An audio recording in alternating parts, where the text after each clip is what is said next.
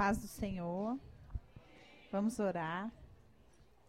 Senhor, meu Deus, nós queremos te agradecer, Pai, porque o Senhor não desistiu de nós, meu Deus. Mais uma vez nós estamos aqui, Senhor, expostas à luz da tua palavra, Senhor.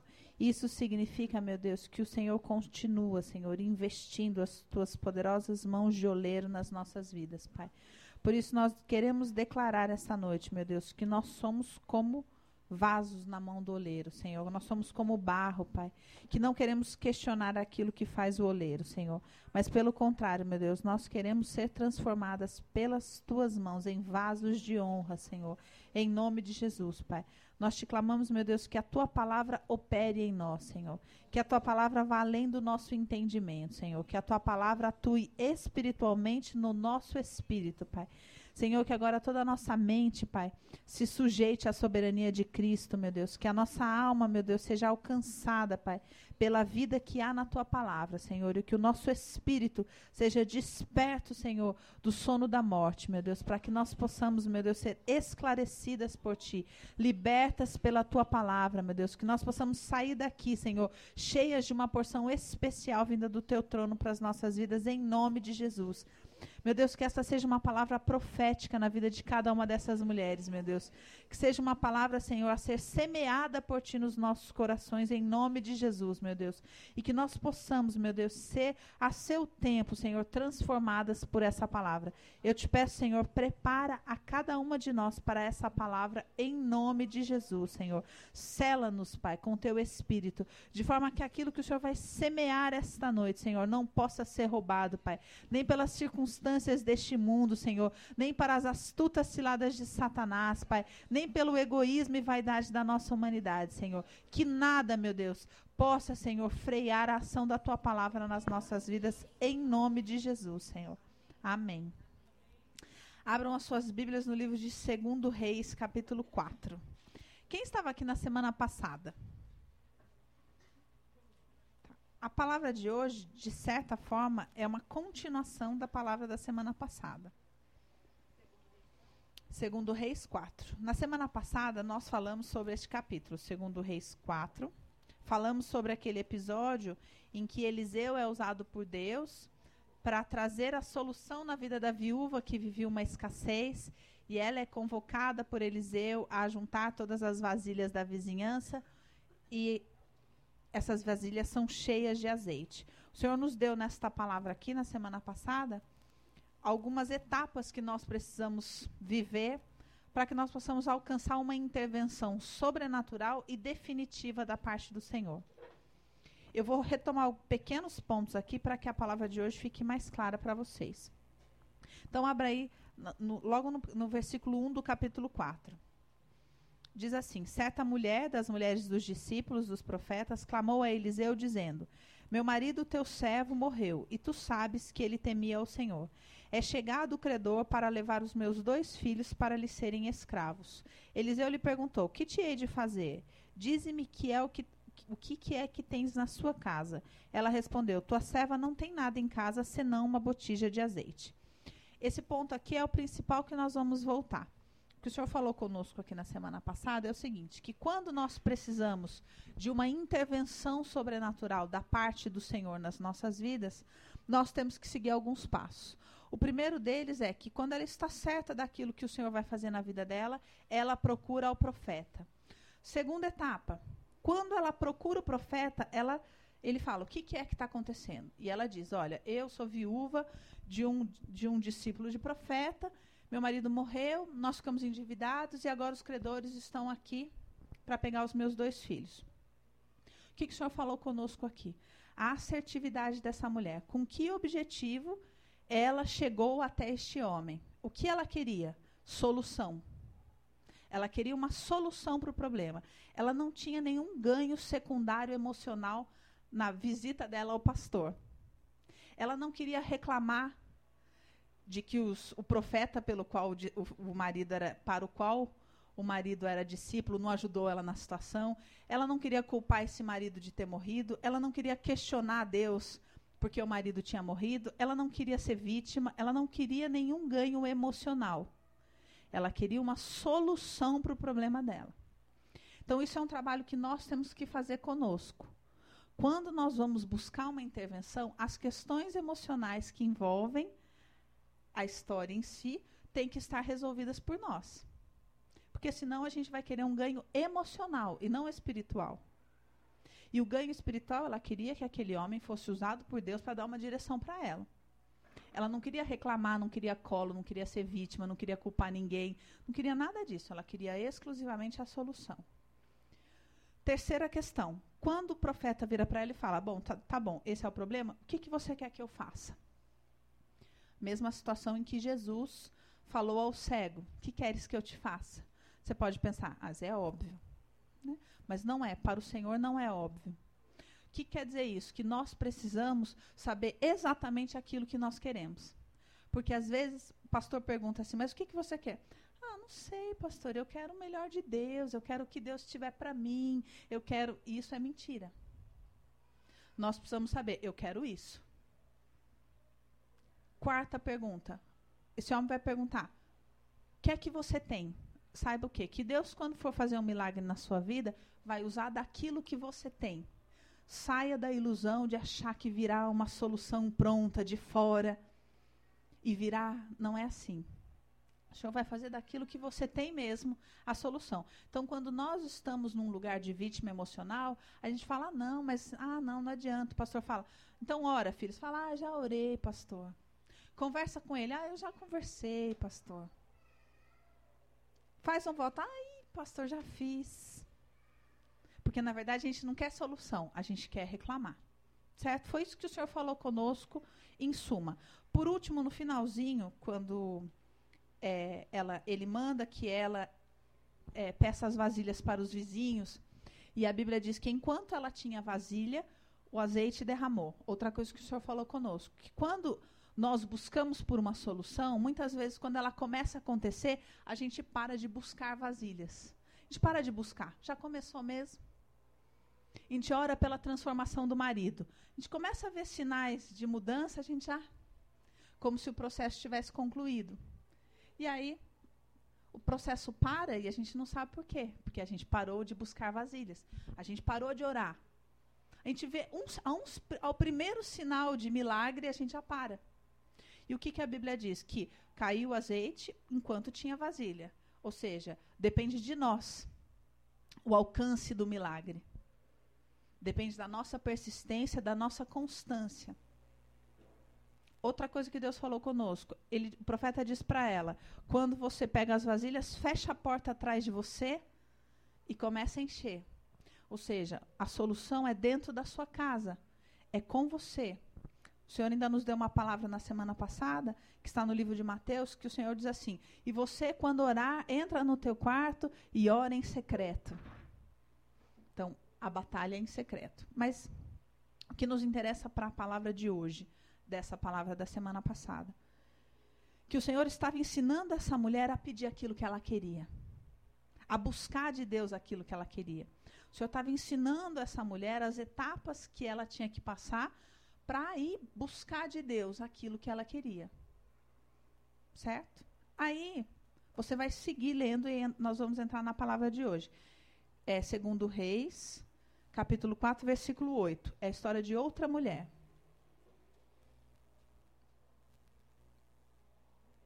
Que espiritualmente para nós é uma evolução, é uma continuação.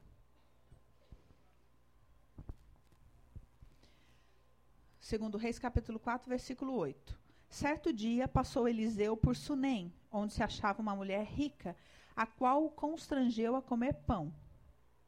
Daí, todas as vezes que passava por lá, entrava para comer. Ela disse a seu marido: Vejo que este homem que passa sempre por nós é santo homem de Deus. Façamos-lhes façamos-lhe, pois, em cima um pequeno quarto, obra de pedreiro, e ponhamos-lhe uma cama, uma mesa, uma cadeira e um candeiro. Quando ele vier à nossa casa, retirar-se-á para ali. Um dia, vindo ele para ali, retirou-se para o seu quarto e se deitou.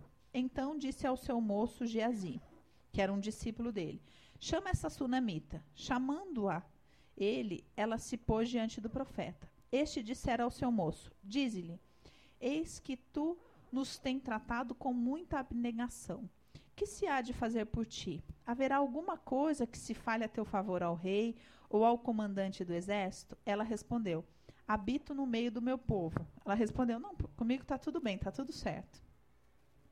Então disse o profeta: Que se há de fazer por ela? Geazi respondeu: Ora, ela não tem filho e seu marido é velho. Disse Eliseu: Chama-a. Chamando a ele, ela se pôs à porta. Disse-lhe o profeta: Por este tempo, daqui a um ano, abraçarás um filho.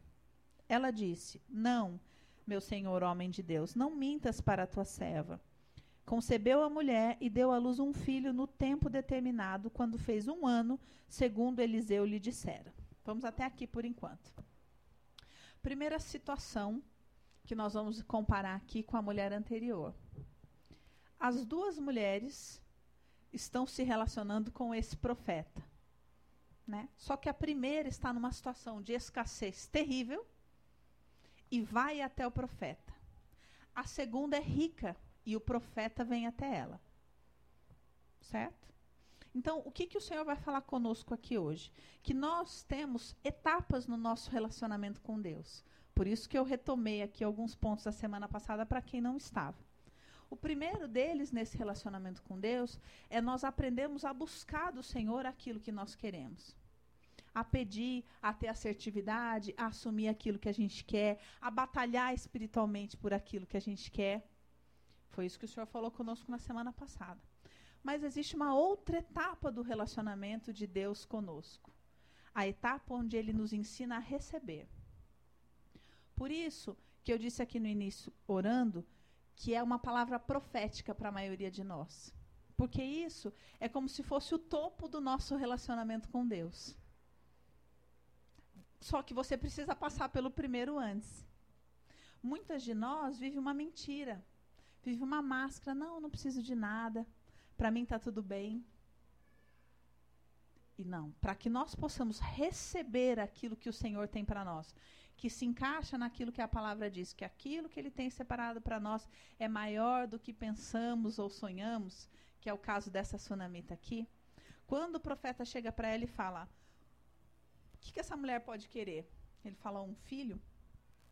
E o Senhor vem e diz para ela: Um filho, que é aquilo que ela não contava nem para ela mesmo que ela queria, é mais alto do que ela pensava, sonhava ou imaginava, que era o que o Senhor tinha separado para ela.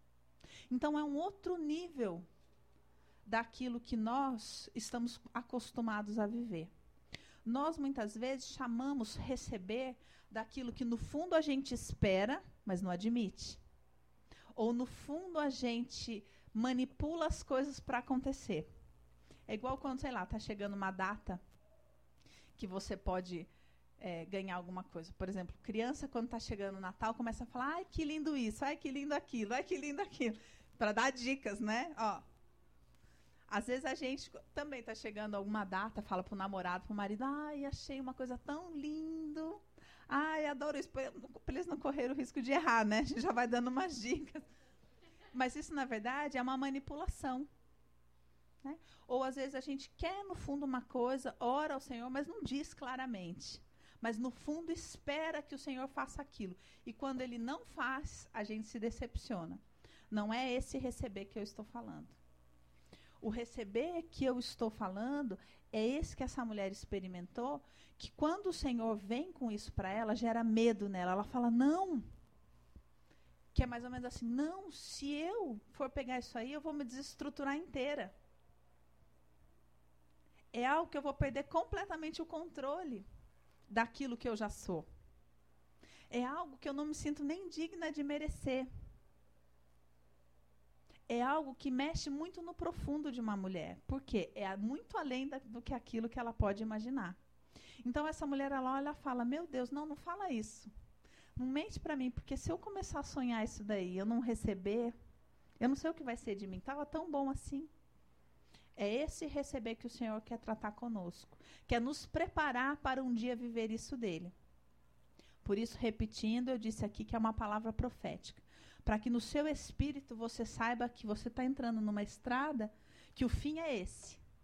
O fim é um dia sem você menos esperar o Senhor fazer questão de presentear você com algo que nem você mesmo conta para você que você gostaria.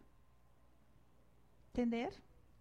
Só que para isso nós temos que também ter passado já por algumas etapas. Por isso que eu revi a palavra da semana passada. Porque para que isso aconteça, é Deus quem vem a nós, representado pelo profeta. Não, não somos nós que buscamos isso, mas é Ele que faz questão de nos dar. E por quê? Porque a palavra diz que nós somos ricas. A Sunamita aqui, ela é descrita como uma mulher rica. Como uma mulher que, num tempo de escassez, porque o tempo é o mesmo, viu, gente? É uma continuação do, do capítulo. A, era, a, a viúva estava num lugar e a Sunamita estava em outro. Só que elas, no mesmo lugar, viviam situações diferentes. E o mundo espiritual é assim. Se você pensar, aqui, é, eles estavam vivendo num tempo onde esta cidade estava sendo assolada pela escassez. E ela era próspera. Isso quer dizer o quê? Que essa mulher estava com as suas necessidades saciadas. Ela era rica. Ela estava bem com aquilo que ela tinha do Senhor. Tão bem que ela estava apta a olhar a necessidade do outro. Porque o profeta passa, o profeta não pede nada. Ela olha e fala: Esse homem é um homem de Deus. Mas ele não tem onde ficar. Vamos construir um lugar para esse homem ficar. Quando ele passar aqui, ele vai, ele se retira ali. E, na verdade, a, Bíblia não diz isso, mas nós podemos supor que isso era para dois, porque havia Eliseu e o seu servo. Então, não tinha só uma cama, né? Que o servo ia dormir aonde? Tinha uma estrutura para receber Eliseu e o seu servo. E ela fez isso com alguma intenção? Não.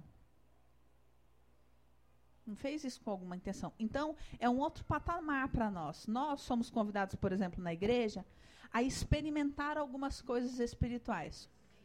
Para acalmar o seu espírito, entender que existe um lugar que o seu espírito tem que chegar um lugar onde ele está rico. Um lugar no seu relacionamento com Deus onde você já não espera mais. E não é que esta mulher não tinha o que esperar, porque ela tinha um sonho tão profundo no coração dela que nem ela própria contava para ela ter um filho. E o, o relacionamento dela com Deus e com as coisas do Senhor moveu o mundo espiritual, representado aqui pelo profeta e pelo seu discípulo, para que ela recebesse isso. Então, em outras palavras, ela não tinha condição de alcançar isso no mundo espiritual, porque ela não conseguia, nesse aspecto, viver a mulher da semana passada. Porque ela não conseguia olhar dentro dela e falar: olha, meu marido é velho, eu não tenho filho, e isso é uma tristeza para mim, e eu gostaria desse milagre. Não conseguia. Era algo que estava inacessível para ela. Às vezes existem feridas dentro de nós que que estão inacessíveis. A gente só descobre aquilo quando o Senhor nos leva a viver e você fala: "Nossa, olha, nem imaginava, nem, olha, nem no meu sonho mais eu admitiria para mim que eu gostaria de viver isso ou aquilo com o Senhor. Era nesse estágio que essa mulher estava. E qual era o objetivo do Senhor com ela? O último estágio de cura da alma de uma mulher. Essa mulher aprender a receber. Por quê? Depois que ela recebe esse filho, eu não vou ler tudo aqui, só vou falar para vocês o que acontece. Esse menino cresce, ela vive vários anos com esse menino, até que um dia esse menino está no campo e diz, que, diz a Bíblia que ele teve um mal súbito e morreu. Alguns estudiosos questionam que pode ter sido uma insolação, alguma coisa assim. E aí essa mulher pega essa criança e vai atrás do homem de Deus. E também um aspecto que muita gente fala sobre esse aspecto é que ela põe ele é, numa como se fosse uma carroça e vai atrás do homem de Deus. E as pessoas perguntam para ela: "Tudo bem?" Ela fala: "Tudo me vai bem". Porque ela tinha um objetivo: chegar até esse homem de Deus. E ela chega até esse homem de Deus, explica a situação. E esse homem de Deus fala assim: Não, então tá bom. Eu vou mandar o meu, meu, o meu discípulo lá. E ele, ela fala: Não, não. Discípulo não, é você mesmo. E a determinação dela é tamanha que ele fala: Tá bom, eu vou. E ele vai, e ele chega lá, e ele ora, e ele se deita sobre o menino. E o menino volta à vida. Né? E aí diz aqui, no último versículo, que é o versículo 37. O último dessa história, né? 4:37, que diz, é, vou ler o 36. Então chamou a Geazi e disse: Chama a sunamita. Ele chamou-a e, apresentando-se ela ao profeta, este lhe disse: Toma o teu filho. Ela entrou, lançou-se aos pés dele e prostrou-se em terra. Tomou o filho e saiu. O que quer dizer isso aqui? Quer dizer que ela estava num estágio antes em que ela não conseguia nem admitir aquilo que ela queria. Mas o Senhor foi lá e deu isso para ela. E ela começou a ser curada por este relacionamento com esse filho. Só que chegou uma hora que ela quase perdeu esse filho. E isso ela estava sendo provada por Deus, porque ela poderia regredir e voltar ao estágio anterior e falar e maldizer Deus e falar eu não queria mesmo. Por que, que Deus fez isso? Eu estava tão bem sem filho, agora ele me deu um filho, me fez amar esse filho, agora me tirou esse filho. Porque ela poderia não ter amadurecido. Tem muita gente que luta por uma bênção, mas é, erra nas etapas anteriores da, da mulher, da viúva. Quer dizer o quê? Ela vai lá, ela não tem clareza sobre as suas coisas, ela pede uma coisa para Deus, um exemplo, um casamento. Só que ela não busca as vasilhas de azeite o suficiente, chega uma hora, acaba o azeite. Chega uma hora, o filho morre. Só que ela esquece que aquilo foi Deus que deu. E aquilo que Deus deu, ninguém pode roubar. E em vez dele ir lá e falar: não, não, não, não, não, dá meu filho aqui. Ela vai lá e fala lá, Deus. Agora o senhor levou meu filho? E se revolta contra Deus. E não luta por aquele casamento que ela pediu. Vocês estão entendendo? Porque ela se perde no meio desse, dessa questão emocional. Ela para de distinguir aquilo que é espiritual e aquilo que é emocional. E às vezes lida com as coisas espirituais de forma emocional e doente. E é aí que a gente erra. Porque uma coisa é uma coisa, outra coisa é outra coisa. E cada uma dessas coisas tem que, se tem que ser tratadas de forma devida. As coisas emocionais têm que ser tratadas de forma emocional. As coisas espirituais têm que ser tratadas de forma espiritual. Senão vira essa bagunça que existe na igreja, que as pessoas chamam coisas humanas de Satanás. Diz que foi Satanás e na verdade são coisas humanas.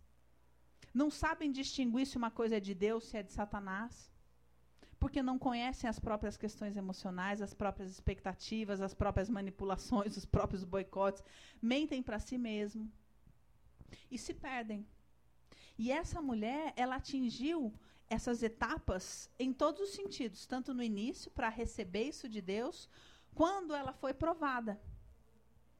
Porque quando ela foi provada, ela lutou por esse filho, e quando ela recebeu esse filho de volta, ela se prostrou em agradecimento. Então, quer dizer, a alma dela aprendeu a receber. Em nenhum momento essa mulher passou por algum estágio de revolta, de manipulação. Ela poderia, se houvesse essa birra dentro dela, pegar esse filho e sair do quarto brava, tipo, hum. não, mas ela pegou o filho, se prostrou, agradeceu. Porque ela admitiu o real valor desse filho. Ela poderia diante da morte do filho, ter regredido naquele lugar onde eu não mereço isso, eu não consigo admitir os meus sonhos, eu não consigo admitir aquilo que eu quero, eu não sei aquilo que é o meu valor, eu não sei aquilo que Deus me deu, eu não sei o valor das coisas. Mas ela sabia exatamente tudo e ela falou: não. Foi lá, brigou por esse filho, buscou ajuda humana? Não, porque quando alguém passou por ela, ela falou: não, tá tudo bem. Se Deus me deu, Satanás não pode roubar eu quero meu filho. E não negociou, porque ele falou, tá bom, eu mando meu profeta. Ela falou, não, não, não. É você, foi você que me deu essa palavra. Então ela atinge esse, o ápice dessa assertividade. Recebe o filho e se prostra em agradecimento. A alma dela está curada. Ela aprendeu a receber de Deus, tomar posse daquilo que ela recebeu e ter gratidão real por aquilo. Tem muita gente que recebe as coisas de Deus e tem medo de tomar posse. E às vezes acontece isso, por exemplo, como eu disse aqui, com casamento. Toma posse daquilo que Deus tem. E essa mulher aqui conseguiu fazer isso. Quando ela estava pronta, o Senhor permitiu que ela fosse provada. Ela falou: Não, o filho é meu, que isso? Eu recebi, é um milagre. Eu não vou regredir. Eu não vou voltar. Tomou posse, brigou por aquilo e agradeceu. Se prostrou. Ela sabia o valor daquilo que Deus tinha dado para ela porque era além de um filho, era algo para a alma dela. Ela aprendeu a receber. Ela conheceu uma faceta de Deus que pouquíssimas pessoas conhecem. Essa faceta que diz que aquilo que Deus tem separado para aqueles que o amam é maior do que nós pensamos ou imaginamos. Não subiu ao nosso entendimento. Quantas pessoas, sinceramente, você conhece que vive isso? Poucas, não é? Por quê? Porque as pessoas perdem perdem os passos nessas etapas. Tem gente que bate toda hora na porta do profeta, mas bate para reclamar. Tem gente que pega uma vasilha só de azeite. E aí acaba o azeite. Aí a pessoa está toda hora, fala, ai, Deus fez um milagre financeiro. Passou três meses, a pessoa está com dificuldade de novo? Então, não, então não foi. E quando a gente lê a história aqui da semana passada, a Bíblia diz no finalzinho que o profeta falou, ela quando pegou os azeites foi lá e falou: "E agora eu faço o quê?" Ele falou: "Vende, paga suas dívidas e vive do resto." O que que o profeta falou para ela? Esse milagre é para resolver definitivamente o seu problema nesse assunto. Não é para daqui a dois anos você estar tá de novo sem dinheiro. Só que isso significa que a gente precisa tomar posse. E saber o que? Que Satanás vai provar. Você recebeu um milagre, você está vivendo aquilo, Satanás vai tentar levar embora aquilo. Eu já falei isso aqui para vocês, vou repetir. Quando Jesus é tentado por Satanás, ele responde: está escrito, está escrito, está escrito. E a Bíblia diz: e Satanás se retirou até momento oportuno. Quer dizer, ele vai voltar. Lá em Lucas, quando diz que o valente vai e expulsa o demônio, o demônio vai para o deserto, fica lá andando no deserto, não encontra a morada, ele volta para ver se a casa está vazia. Nós precisamos entender, Satanás age assim. Ele, vez por outra, ele vai voltar. Momento oportuno, ele vai voltar. E se a gente não vive o que quer que seja com Deus, por aquilo que Deus está operando na nossa alma e somente por aquilo que está acontecendo aqui fora, quando Satanás vem, o filho tem insolação, a pessoa. É, eu acreditei em Deus, achei que era milagre, mas achei que era homem de Deus. Mas a palavra não se cumpriu, não. Até começou, mas depois não. Eu já ouvi tanto isso. Já ouvi tanta gente falando: ah, não, eu acreditei na palavra do profeta, mas aconteceu. Até começou. Eu conheço uma moça que está desviada da igreja até hoje, porque um, um pastor falou para ela que ela ia casar.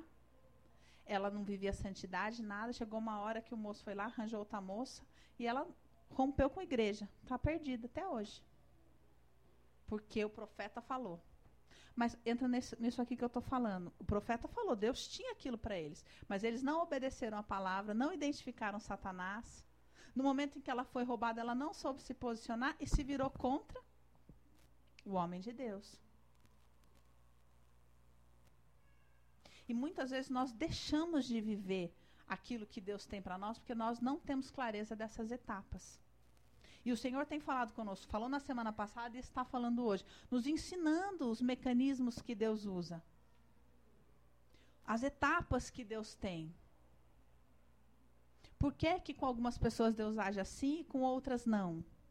Porque Ele precisa que a nossa alma esteja em alguns estágios. E nós precisamos também ter a maturidade de identificar se, por exemplo, se a escassez que você vive é real ou não. Porque tem gente viciado em escassez. Viciado. E a gente também chega uma hora e fala, não, chega, o que, que é? Eu estou viciada nesse negócio de estar tá sempre preocupada. Está sempre preocupada, sempre preocupada. E aí a questão não é orar para que X problema se resolva, mas é orar para que a sua alma seja curada da escassez.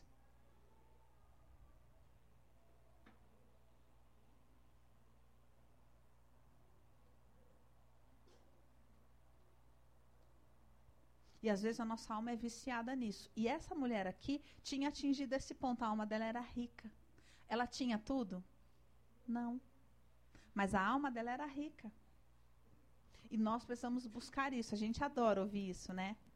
Senhor, não importa o que aconteça, eu vou te adorar, canta, chora, isso daí, né? Mas o quanto isso é verdade? O quanto a gente, quanto é verdade que a gente diz, Senhor, não importa o que aconteça, eu vou te adorar.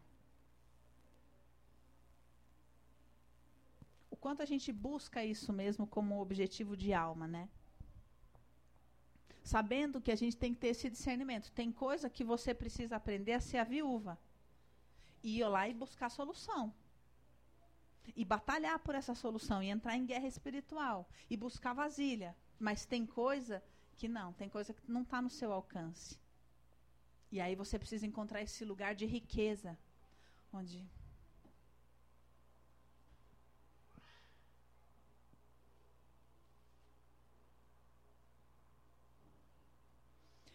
Quando eu estava preparando essa palavra, assim, eu falei, mas Senhor é algo tão abstrato, né? É, é, assim, é algo que quando o Senhor falou comigo, falou tão profundamente comigo, mas ao mesmo tempo eu falei, bom, mas e e o dia a dia, né, dessas mulheres? Como é que elas vão aplicar isso no dia a dia?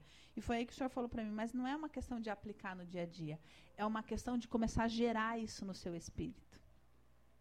O que o Senhor quer com essa palavra aqui conosco essa noite é que nós possamos conhecer um aspecto dele. Qual é esse aspecto do Senhor, do caráter de Deus, que dá para os seus filhos essa porção maior do que nós pensamos ou imaginamos? O que é que Deus espera para poder nos dar isso? Porque que Ele quer nos dar isso, Ele quer. Agora, por que Ele não dá? Porque nós não conseguimos chegar nesse lugar onde a gente está em casa, em paz, rico. Apesar de ela ter, ser casada com um marido velho e não ter filhos. Então, quer dizer, era uma realidade visível, né? O Senhor não revelou uma coisa profunda, escondida. Olha, eu sei que quando você tinha não sei quantos anos, você sentiu vontade de tal coisa e ninguém sabia. Era uma coisa visível. Tanto que o aprendiz do profeta olhou e falou: É simples, ó, ela é casada com um homem velho não tem filho quer agradar ela, dá um filho para ela. Então era algo simples, era algo visível. E essa mulher, obviamente, sabia daquela realidade. Ela tinha deixado de sonhar, mas ela sabia daquela realidade. E o Senhor quis dar isso para ela. Então quer dizer que é possível que você viva esse estado de riqueza sem ter tudo aquilo que você gostaria e atingindo esse estado de riqueza da sua alma, receber do Senhor muito mais do que você consegue admitir, inclusive para você. Só que depende da gente buscar, né, esse estado de alma. Esse estado de compromisso com o Senhor. De priorizar verdadeiramente as coisas do Senhor sem esperar nada em troca. Isso é muito difícil, gente. E aí, volta no que a gente falou na semana passada. Se você olha e fala, não, realmente, eu estou fazendo isso aqui, mas no fundo eu espero sim receber alguma coisa em, volta. Então você fala, não, então esse assunto que eu estou esperando deve ser tratado da maneira da viúva. Eu tenho que ir, tenho que buscar isso, porque é algo que eu estou querendo. Não tenho que fingir que. Não, vou fingir que eu não estou querendo aqui e falar, ah, estou rica. Ah, tá tudo bem comigo que será que a igreja está precisando? Para ver se. Não, não, não, não manipula, não. Não é isso.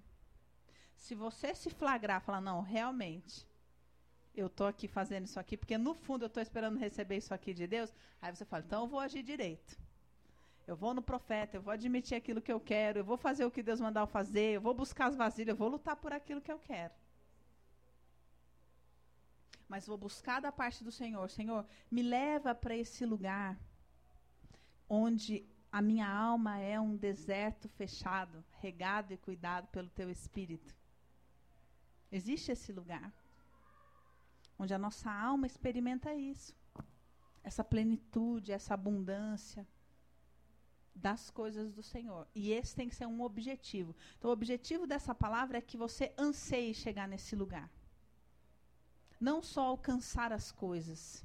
Porque, gente, como eu falei na semana passada, tanto lutar para receber algo, quanto simplesmente receber algo, tem um objetivo da parte do Senhor.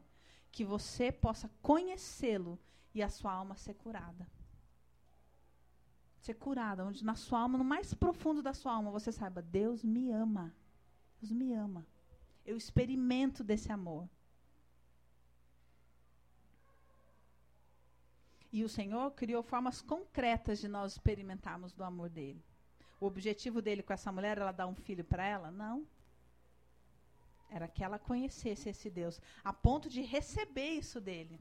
E não, não se permitir ser roubada. E ter gratidão mesmo no coração de falar: não, eu sei. Eu sei o que eu recebi. Então, nós vamos ter um tempo agora de oração. Silenciosa. Quero, nós vamos orar para que o Espírito te conduza a esse lugar da sua alma. Esse lugar de escassez, da sua alma, não da sua mente. Não é a preocupação dessa semana, desse mês, a ansiedade que você tem por receber isso ou aquilo é a condição da sua alma. E que você possa, no seu íntimo, falar: Senhor, me leva, Senhor, nos teus átrios. Para que lá no profundo de comunhão com o Senhor você possa dizer: Deus, eu quero conhecer essa sua porção.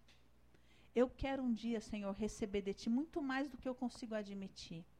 Algo que está muito além daquilo que eu já vivi, da minha estrutura emocional, do que eu acredito que seja possível, das marcas da minha vida algo que só o teu espírito possa identificar e me presentear. Eu quero experimentar isso na minha vida.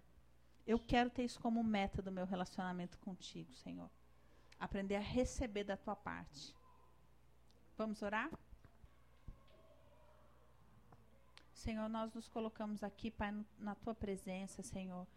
Te pedindo, meu Deus, que o teu Santo Espírito, Senhor, possa nos conduzir, Pai, a um lugar de comunhão verdadeiro contigo. Espírito Santo, o Senhor sabe a verdade, Pai. É o Senhor quem nos revela a verdade, é o Senhor quem nos convence do pecado, é o Senhor quem nos convence da justiça. Leva-nos neste lugar onde a, o controle da nossa mente não tem domínio. Leva-nos neste lugar onde as marcas da nossa alma não são prisões. Leva-nos neste lugar onde só o Espírito Santo pode chegar. E que nesse lugar nós possamos ter um momento de comunhão real, profundo com o nosso Deus. Espírito Santo, eu te peço, vai quebrando cadeias no interior dessas mulheres, vai quebrando grilhões no interior dessas mulheres, vai levando essas mulheres num lugar profundo de comunhão com o Espírito, vai levando essas mulheres num lugar onde nada lhes falta, vai levando esse, essas mulheres num lugar de vida espiritual em nome de Jesus, para que elas possam, Senhor, experimentar esse lugar que é um jardim fechado, regado pelo teu Espírito, cuidado pelo teu Espírito, onde mãos humanas não podem chegar, onde coisas humanas não têm importância, onde somente o teu amor e conhecer-te, Senhor, é o importante, Pai. Leva essas mulheres neste lugar, Senhor, para que elas possam ansiar, Senhor, a não acabar essa existência humana, meu Deus, sem ter experimentado algo sobrenatural da tua parte, em amor. Que essas mulheres, meu Deus, possam semear hoje no mundo espiritual o desejo profundo de ter uma experiência do teu amor para com elas, em nome de Jesus.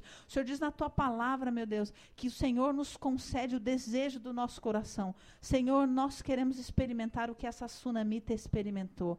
Nós queremos um dia, Senhor, ter esta porção da nossa alma curadas por ti. Senhor, ensina-nos a receber, Pai, em nome de Jesus. Leva-nos, Senhor, neste lugar, Pai, onde nós não temos o poder de te manipular, onde nós não temos o poder, Senhor, de agir, Pai, com controle, Pai, mas que somente tu, a tua bondade, o teu amor, Senhor, possa nos levar a, uma, a um patamar mais elevado de relacionamento contigo, Pai. Tira-nos, Senhor, desse lugar de relacionamento somente pelas coisas que perecem. O Senhor nos convida, meu Deus, a parar de buscar esse pão que perece, meu Deus, mas que nós queremos buscar, Senhor, o pão da vida, Pai. Nós queremos, Senhor, comer deste pão onde nós nunca mais teremos fome, Pai. Nós só podemos experimentar isso, Pai, quando nós experimentarmos na nossa vida uma porção tal do teu amor, onde a nossa alma seja por completo curada, restaurada, transformada, e aonde neste lugar, Senhor, que outrora nós não sonhávamos, agora nós sabemos to tomar posse, meu Deus, daquilo que o Senhor tem para nós. Nós temos gratidão, existe vida, Senhor. Nós somos transformadas pela vida que o Senhor colocou em nós, Pai. Em nome de Jesus, meu Deus, onde há escassez, Senhor, na alma dessas mulheres, onde não há, Senhor, mais habilidade de sonhar, onde não há mais habilidade de ter esperança, Senhor, que o Senhor possa levar, Pai, uma porção do teu espírito e semear esta palavra, Senhor, que um dia essas mulheres vão experimentar esta porção de relacionamento contigo, onde elas receberão algo de ti que abalará a estrutura e não mais, e haverá divisão de água entre a história familiar e aquilo que o Senhor tem de vida para essas mulheres, e haverá divisão de água da tua parte, pois elas estarão vivendo aquilo que vem da tua mão, aquilo que é a tua porção separada, aquilo que é da vida que há em Cristo, aquilo que vem da tua porção, caia por terra agora, toda mentira de Satanás, toda morte espiritual, para que possa haver, Senhor, no lugar, no coração dessas mulheres, lugar preparado para o plantio dessa semente em nome de Jesus. E eu profetizo que cada uma dessas mulheres que recebeu no seu espírito esta palavra, vai experimentar de ti, Senhor, aquilo que olhos não viram, aquilo que ouvidos não ouviram, aquilo que não subiu ao entendimento e serão curadas e serão restauradas e serão transformadas em nome de Jesus. Em nome de Jesus.